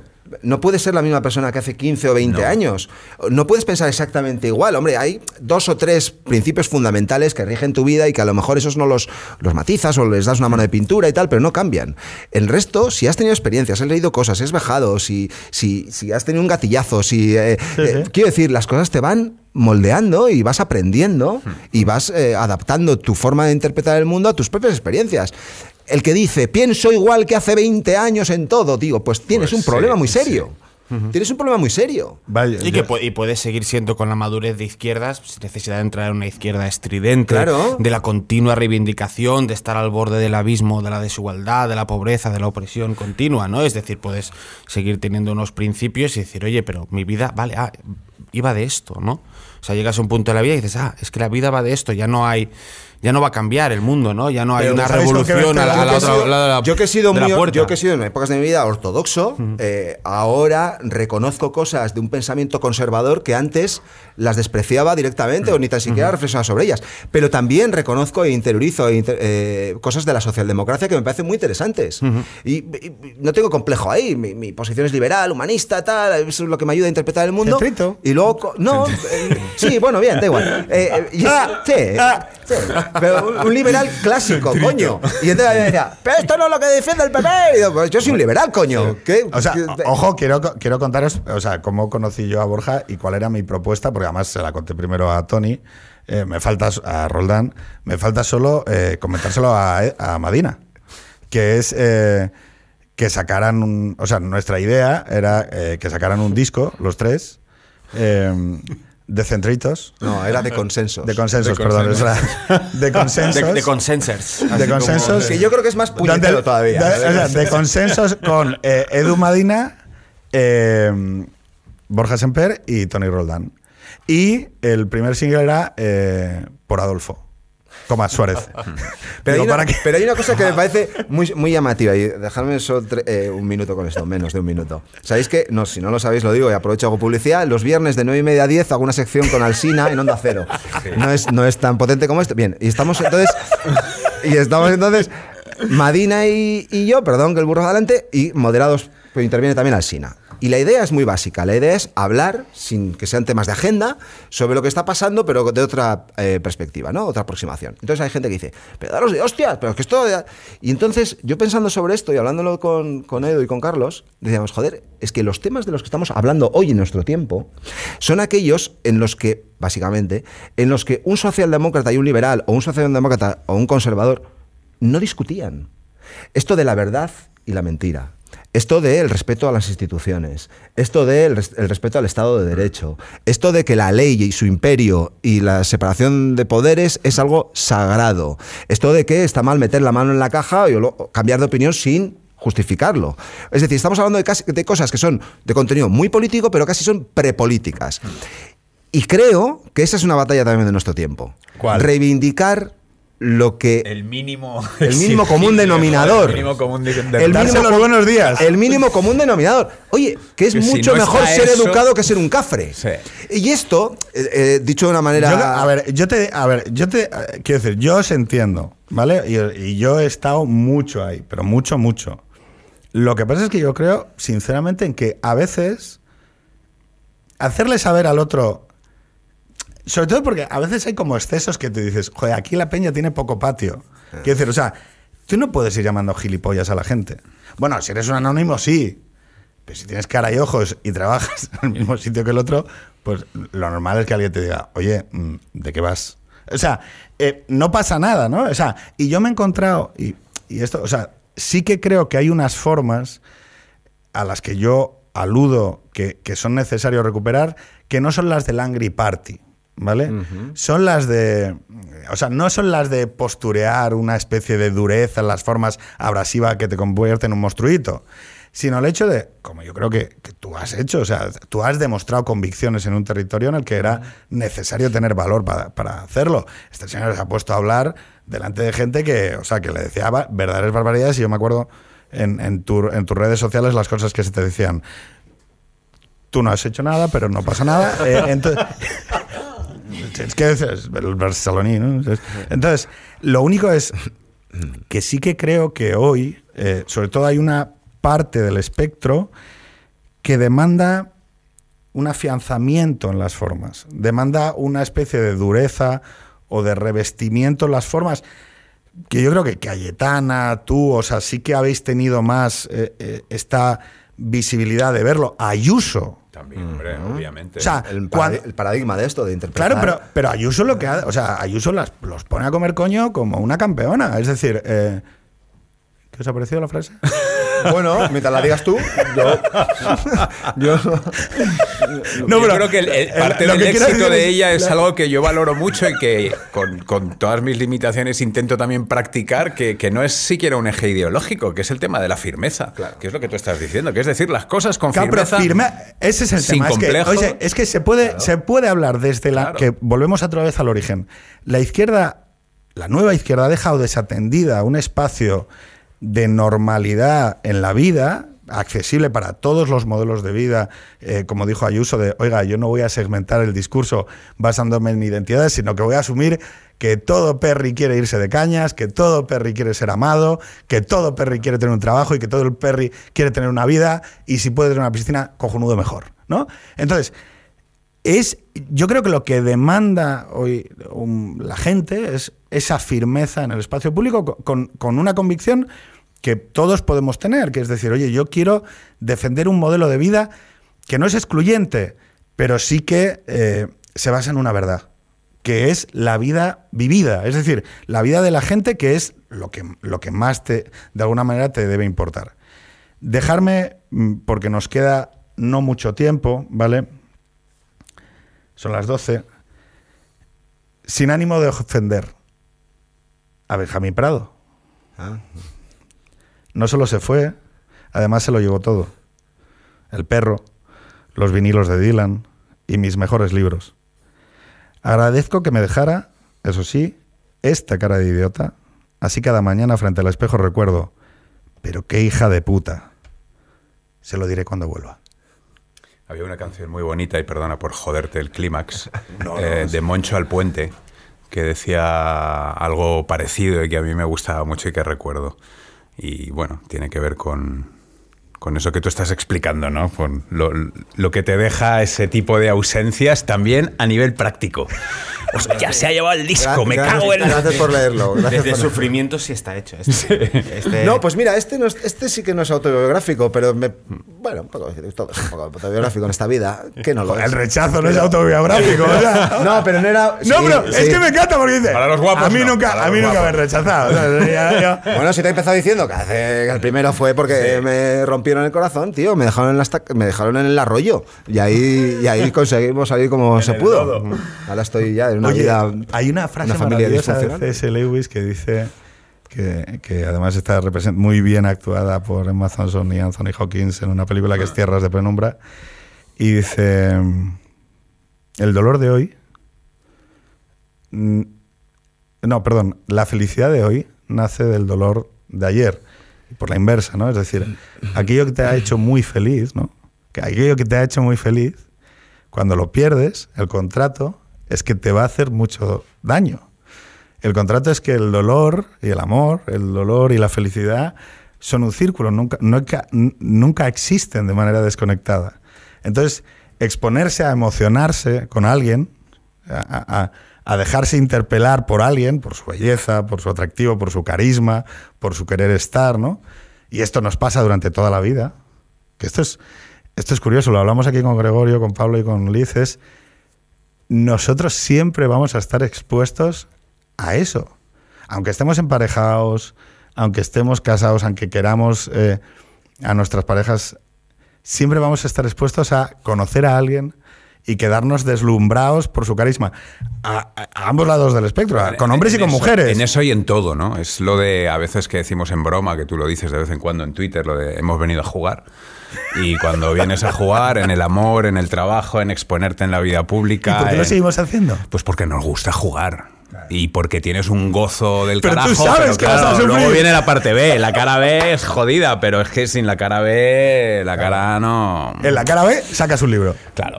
O sea, eh, O, o- o no, pero él te ha dicho que sacó un libro en la cara B, pero ahora te lo está sacando desde la cara A. Pero, pero vamos, yo sin una cara, la otra no existe, ¿no? Yo fíjate- Y, y yo creo que sí, que a la vida hay que venir a jugar. Sí. Claro, pero la cuestión es cómo, o sea, a veces dices, eh, yo creo que una vez que pasas la adolescencia, ¿no? Eh, dices, nunca me volveré a enamorar de la misma manera. Eh, Lo piensas, ¿no? O sea, piensas, nunca volveré a sentir este tipo de emoción irracional, esta pasión estúpida, ¿no? Y me cago en, y, te- y te cagas en todo, ¿no? Lo de, me cago en 10, hija de puta, tal. Y, y sin embargo, te vuelve a pasar. Eso es una- es- eh, o sea, Menos mal. Claro, pero ¿qué es eso? ¿Cómo que qué es? O sea, tú quieres eh, definir lo que por su propia naturaleza no se puede definir. Vale, vamos, va- vamos a contornearlo. Si fuese solo sexo, se podría solucionar con prostitución. Vamos a hablar de Bueno, manera... no, y no hace falta ir a eso. Puedes, No, o sea, pero yo te, digo- te aviso que se puede, se puede tener sexo por ahí, ¿eh? Sí, sí, o sea, no, quiero decir, porque igual el chaval... ¿Cómo son los guapos? ¿Cómo son los guapos? decías, Oye, fíjate, fíjate, o sea, ¿cómo sois los guapos, eh? O sea, No, no, no, no, pero es función social. Explicar y contar que tú puedes salir por la calle y no hace falta que sea por la noche, ni con... ¿Cómo son los Bueno, vamos a entrar en O sea, detalles, pero a se puede peso hacer. sacado. o Se puede hacer.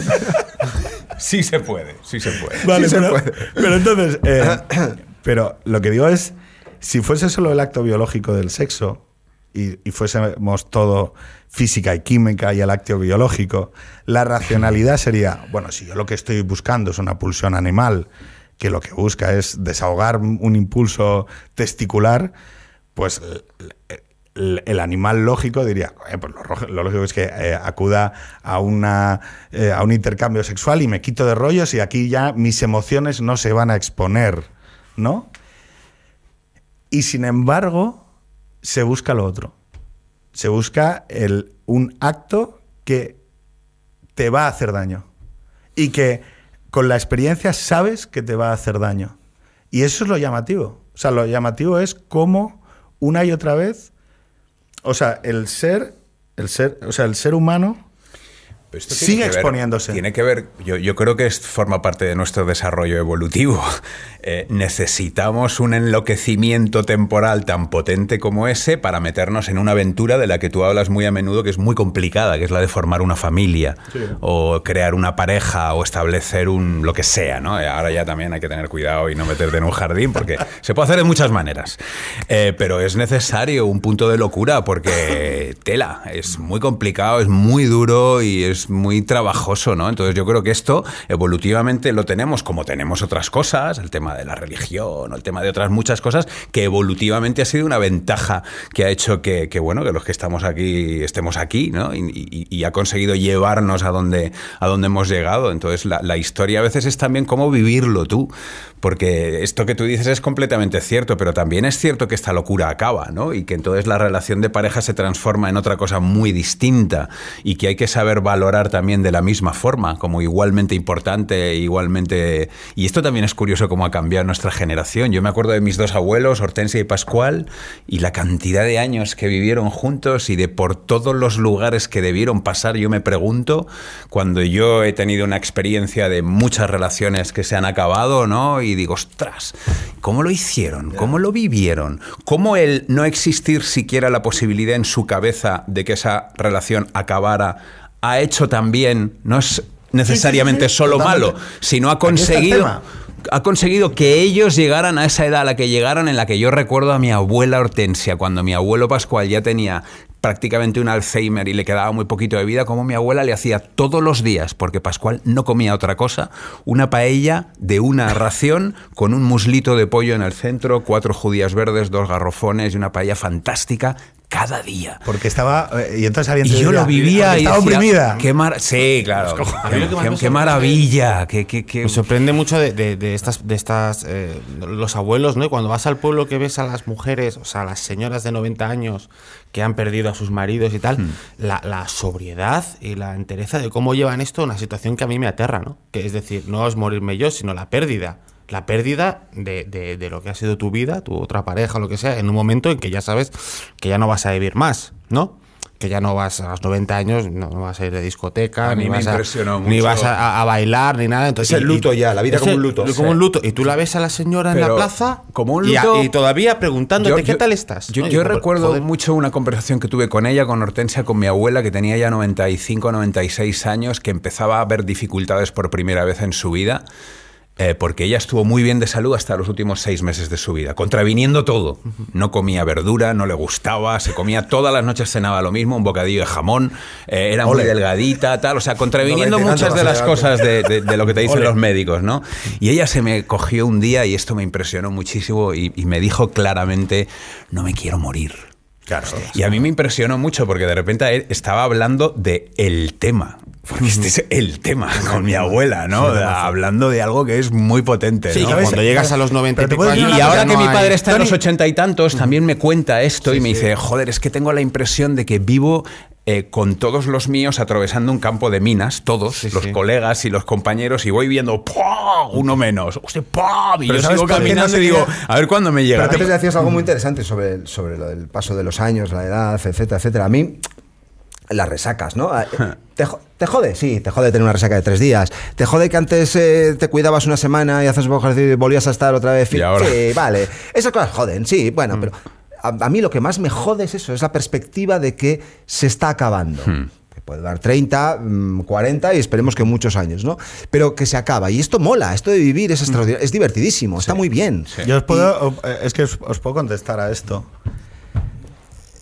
No, Yo creo que, yo creo que tu abuela. Estábamos seguros, No, vamos. no, que hombre, evidentemente. O sea, pa- eh, he montado un podcast para responder. Eh, está, está hecho para eso. O sea, su función es esa. Que me Eh, deis pie. Que me deis pie a hablar. La gente, dice- la, la gente hoy, 2021, eh, eh, eh, eh, Extremo Centro tiene, o sea, se creó en 2018, todavía me escriben. Yo estuve en Extremo Centro cuando era una mierda Claro. en, en un despachito con un despachito, ordenador. No había, no había Jardín vertical. de- sí, sí, de incógnito. Pero me, mm, me siguen escribiendo y me dicen, dejas hablar poco a los invitados. Y, yo- y no- sabes- no me lo ha dicho. No, no me lo ha dicho nadie nunca. O sea, no, es- gracias por avisarme. No, no me había dado cuenta. Bueno, y decías de... Eh, que mm, yo creo que tu abuela no se quería morir porque estabas tú. Es decir, porque al llegar a esas edades y llegar acompañados, tenemos una sensación de cierre y queremos vivir a través de nuestros hijos, de nuestros nietos, más vidas, ¿no? Yo... mm, un segundo. Es que este señor no tiene todavía hijos. Em, yo creo que cuando... O sea, yo cuando pienso en mi vejez... Claro, vosotros tenéis mucho que perder porque sois guapos. Y entonces estáis jodidos porque vais a sufrir delante del espejo diciendo, ah, me pongo Botox o Con los hombres no "Mm, pasa me alargo el pene y tal. Pero claro, yo, o sea, yo en realidad, en el culo. Ya, yo en realidad voy, voy adaptándome a la media. Quiero decir, vosotros empeoráis, yo mm, voy ajustándome porque el, el Bueno, perdona, vuestro pero es mayor. mucho mejor que hace 15 años. Bueno, Entonces, habría, más habría- interesantes. Habría, debates. No, no. Pero bueno, el- el- hay debates, hay debates. Eh, el tema es que, eh, claro, yo, ¿dónde concentro mi imaginación? Quizá porque no tengo esa... eh, yo me imagino una casa al lado de un río, ¿no? Me imagino a Carmen y a Manel y a Adrián eh, trayéndome a sus, a sus hijos en julio, ¿no? Enseñándoles a subir un árbol, eh, a andar en bicicleta. eh, Cristina. Bueno, no, tienes el río. el río. El río. No, además tengo como una especie de imaginación con, lo- con la naturaleza, ¿no? Y, y que vean, ¿no? O sea, y que vean una vida proyectada en el futuro y que digan, bueno, es que mm, el abuelo, el abuelo. Quiero ser el O sea, en un futuro quiero ser el abuelo.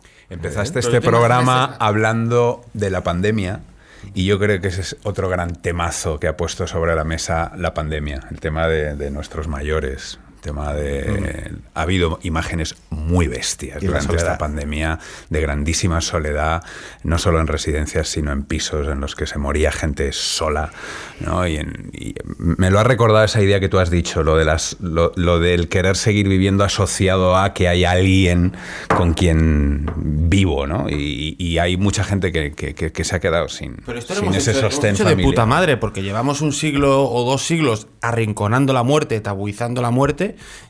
y se nos ha plantado aquí la prueba de fuego. Hmm. Venga, vale, a ver qué hacéis ahora con 100.000 muertos.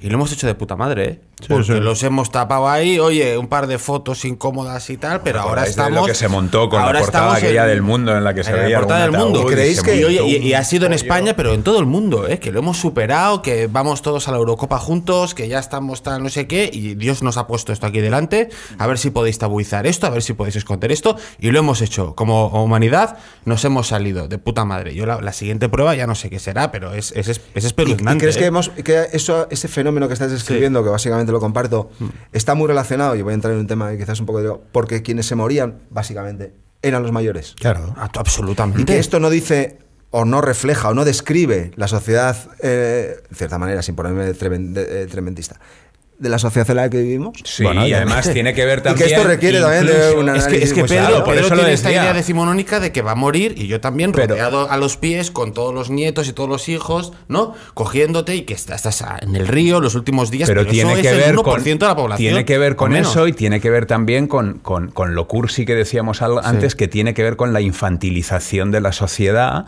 y que tiene que ver con que no hay que olvidar, ya por ponerme un poco bestia, que hace poquito estábamos escuchando a sectores de la izquierda diciendo que los mayores votaban mal. Sí. El tema es que. por la cara, Sí, ¿sabes? O el, el- el escuchado. Brexit, joder, los viejos la han vuelto a liar otra vez y tal. O sea, Hay todo una- es atribuible. Y, hay yo- una- y una sí, cosa sí. que quiero decir, o sea, yo ya me descubro yo. Personalmente, de lo que más me arrepiento hasta ahora en la vida es de haber acompañado mal a los mayores de mi familia que se han ido. Lo he hecho mejor en algunas ocasiones, peor en otras ocasiones, pero siempre tengo, joder, estuve poco ahí. Sí. Y, no, y no es una cosa que diga, no, eres muy duro conmigo mismo, no, sé de cierto, de, que, de, que, de que lo he hecho mal, pero creo que muchos lo hacemos mal, ¿no? Porque, porque mentalmente reventaríamos la cabeza a todos si estuviéramos pendientes en eso y tuviéramos que acompañar a nuestros mayores ahora cada vez más tiempo, ¿no? 10, 20 años que ya viven más, pero son más inválidos y hay que estar acompañándoles continuamente. Y la modernidad no nos permite esto. Tenemos Fíjate. que vivir nuestra vida y nuestros sueños y toda esta eh, historia Fíjate que nos esta están vendiendo. aceleración, esta aceleración que tú cifras en la modernidad, yo creo que es cierta. Además, el filósofo este coreano, que no me acuerdo cómo se llama, eh, habla- Byul- Byul- Byul- Byul Chun Han. Han. eh, tiene un libro, además, donde incluso los mayores ya se han adaptado a esta, a esta manera, donde los mayores ya no, los mayores no se comportan como mayores porque ya no esperan de sus hijos que se comporten como mayores. Entonces se dedican a viajar, se dedican a cambiar de pareja, se dedican a. O sea, ya no crean un lugar a su alrededor.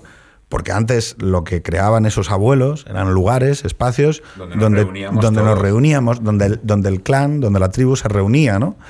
Eh, yo espero tener una paellera de 12 y que los domingos mi casa se, se llene de olor a, a paella o a cordero y que sigamos reuniendo, reuniendo gente, porque lo que nos hemos dado cuenta es que la modernidad ataca, podemos decir que ataca muchas cosas, pero ataca esencialmente los lazos entre las personas, los lazos comunitarios.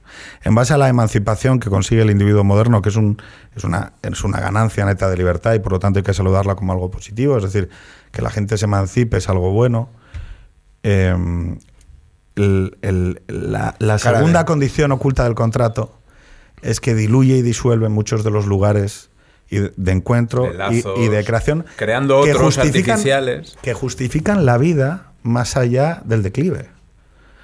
La, la función que tiene el mayor cuando ya no puede construir, cuando ya no puede cortar un árbol, cuando ya no puede eh, colaborar en el esfuerzo de la tribu. No sé si conoces hay un relato de Jack donde eh, los esquimales dejaban atrás, los esquimales a los individuos no productivos de la tribu los dejaban atrás, porque como tenían que ser nómadas, entonces dejaban a los mayores de la tribu los dejaban con un pequeño haz de madera para que murieran congelados poco a poco, ¿no?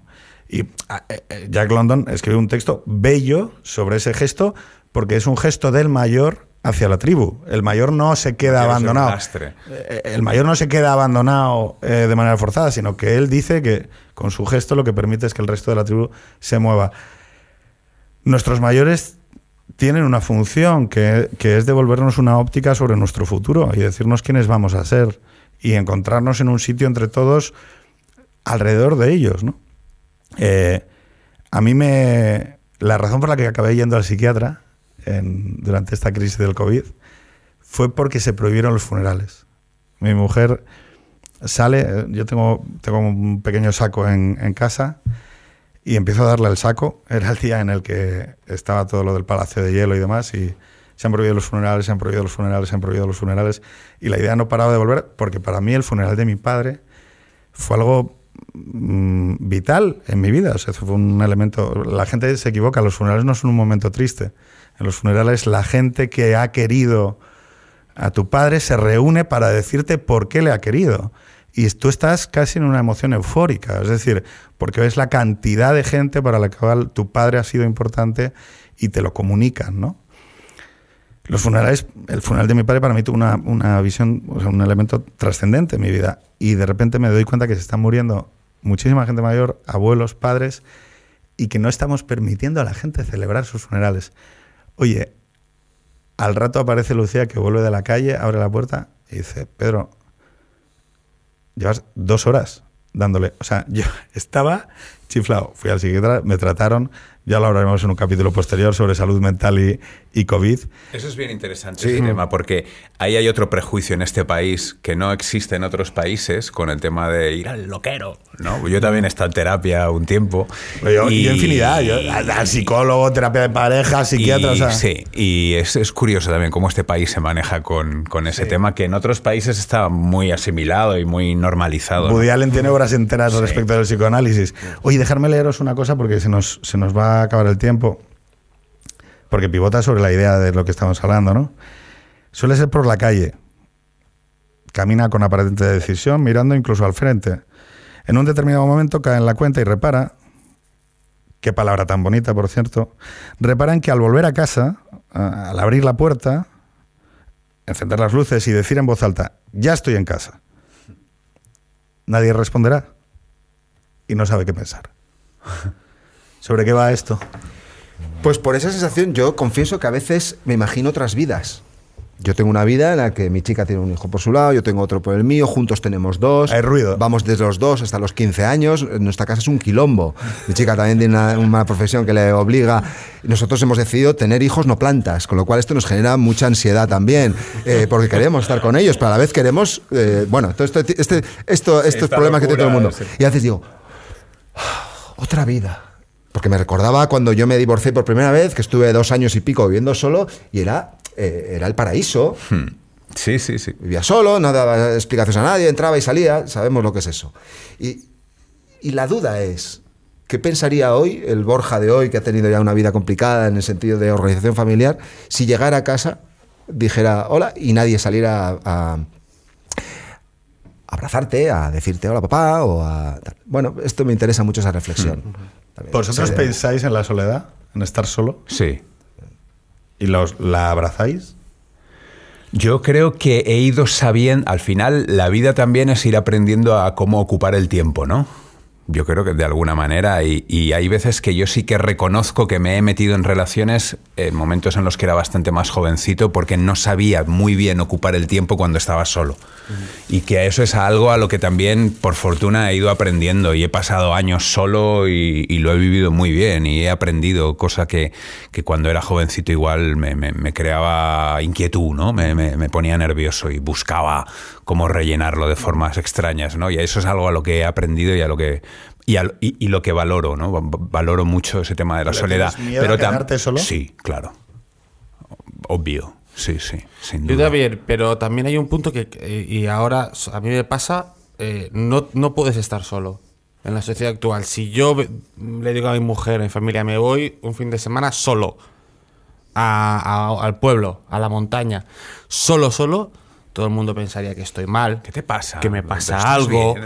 Que me, quiero, con tu que me mujer. quiero Sí. divorciar, que me voy a pegar un tiro, alguna cosa así. O sea, ya tienes que decir, no, no, que me voy con gente a emborracharme hasta las tantas. Ah, vale, ah, vale, vale, vale. Pero eh, en esto, o sea, no, yo no puedo. ¡Hay porritos! Ay, por- No, no, que me voy a drogar vale. solo. Vale, vale, tal. Pero no, es que quiero estar solo, tal, que es algo que tiene que ser súper positivo, ¿no? Y que todo el mundo podría hacer.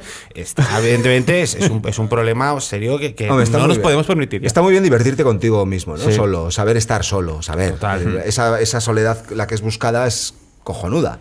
Además, probablemente es la que es impuesta, la que no es elegida, ¿no? Esto es lo de siempre. Efectivamente. Pero yo también creo que es un revés de una moneda. Si no sabes estar solo, es complicado que tengas una relación también. Sí. Que puedas construir una relación. Porque luego también lo cierto es que estás dos o tres años, como decías tú, disfrutando de una soledad maravillosa, pero luego dejas las llaves y nadie te dice nada y estás Sí. también con ganas Hay de, cosas raras, sí. de una relación en la que yo creo que de alguna forma te estás completando, ¿no? Y tienes un...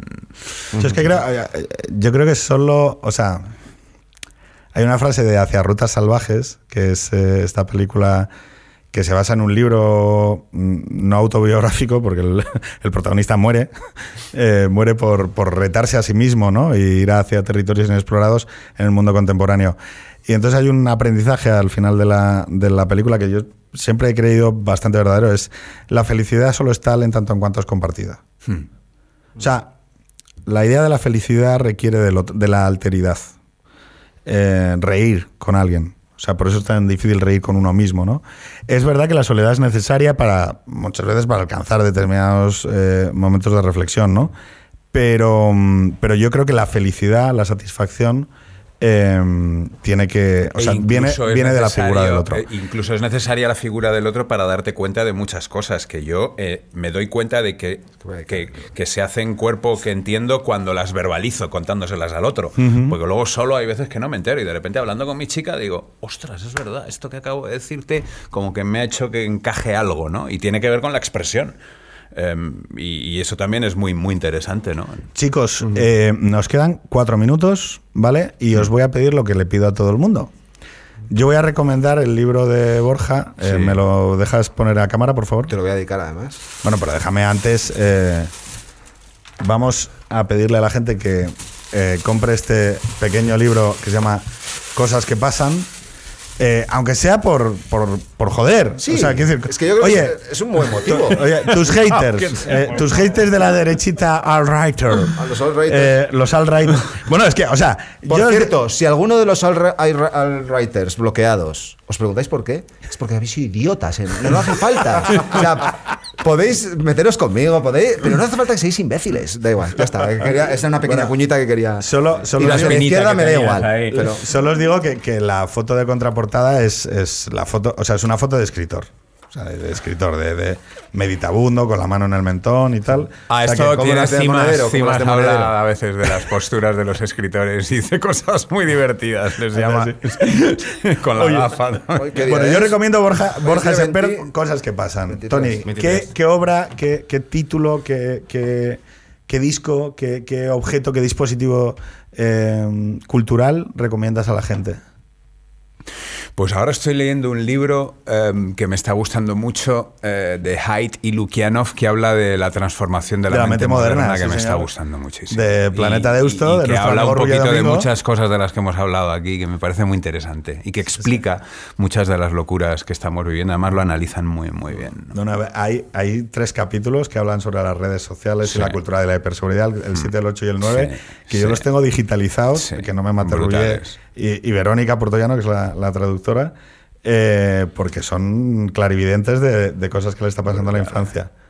Dale. Mira, yo eh, un disco que he descubierto hace poco que es un pianista que se llama Cory Henry, que es un teclista así negro que viene de las iglesias evangelistas. Entonces está zumbao y Afroamericano. funk, afroameric- sí, afroamericano. Estoy leyendo ahora De color negro. estoy leyendo ahora un libro de que se llama eh, un segundo. Claro, No, claro. si eres hijo de un sudafricano blanco Sí. en, en Chicago, pero eres blanco, ¿eres afroamericano? Eh, no, claro, evidente- evidentemente. Es que estoy leyendo un libro viejo de los años 80 de, de- de- de prehistoria y hablan de los negroides, ¿sabes? y, y es español. Pero bueno, este tío tiene, es, es como, toca el órgano eh, Hammond, Sí. tal, de puta madre. Entonces, eh, Cory Henry se llama el tío eh, de Revival Project. Y lo escucháis y espiritualidad, música, un tío brillante, o sea que recomendadísimo. Pues yo voy a recomendar dos cosas. Una serie, yo soy un friki de, de todo el universo zombie, posapocalíptico y tal. Y en Netflix hay una que se titula Black Summer. Sí. La segunda temporada es cojonuda y si sois frikis del tema y os, de eso os gusta, está muy bien, muy conseguida. Sobre todo la segunda temporada, la primera no tanto. Y, y luego estoy terminando... ¿Tú lo has visto o qué? No. Ah. Y luego estoy terminando de leer un libro que sabes que hemos hablado de esto por canales privados, que es el último Dan Applebaum, que es em, El ocaso de la democracia, que es también muy interesante. Cómo desde una perspectiva de una mujer liberal, eh, liberal, sí, de derecha americana liberal y tal, eh, interpreta todo lo que está pasando en ese mundo. Muy interesante. Me está gustando. Mayor of East, East Town Mayor of fue, East- fue Yo a mí una me la- serie que a mí me ha gustado la- mucho. A mí me la han recomendado y tengo no visto muy bien, está muy bien porque además ella es fantástica, pero Mm. luego la forma de escritura y de cómo están eh, escritos todos los personajes, que se parece un poco a un escritor americano que a mí me gusta mucho, que se llama Richard Russo, del que ya hicieron una película muy interesante con Paul Newman, eh, que se llamaba Ni un pelo de tonto, que es una peli también muy curiosa y que tiene un un poco comparten este tipo de el pueblo americano con los personajes que hay, cómo los describen y cómo se meten en, en la piel de cada uno. Y esta serie me, me ha gustado mucho y se crearon también un par de follones Titulares. con este tema, con la del Porque país, que he escrito una gorda vieja. Gorda vieja. Ole. Eh, pues chicos, eh, voy a acabar haciendo una cosa. eh, en el funeral de mi padre, eh, dije que cité una, un tema de Dougla- Douglas Hofstadter, que es un físico que dice que cuando alguien fallece, es una interpretación materialista, evidentemente, eh, queda en el, en el alma de la gente que lo rodea una corona de luz. Y mm, hasta que no desaparece el último rastro de esa corona de luz, el polvo eh, no vuelve al polvo y las cenizas a las cenizas. Eh, para recordar hoy a mi padre, eh, voy a, ¿cómo se dice? Leer una de las poesías de Ángel González, que siempre eh, me ha acompañado y que en los momentos duros eh, me la leo así de manera muy meditabunda, ¿no? Si tuviésemos la fuerza suficiente para apretar como es debido un trozo de madera, solo nos quedaría entre las manos un poco de tierra. Y si tuviésemos más fuerza todavía para presionar con toda la dureza esa tierra, solo nos quedaría entre las manos un poco de agua. Y si fuese posible aún oprimir el agua, ya no nos quedaría entre las manos nada. Señores, un placer. Hasta la semana que viene.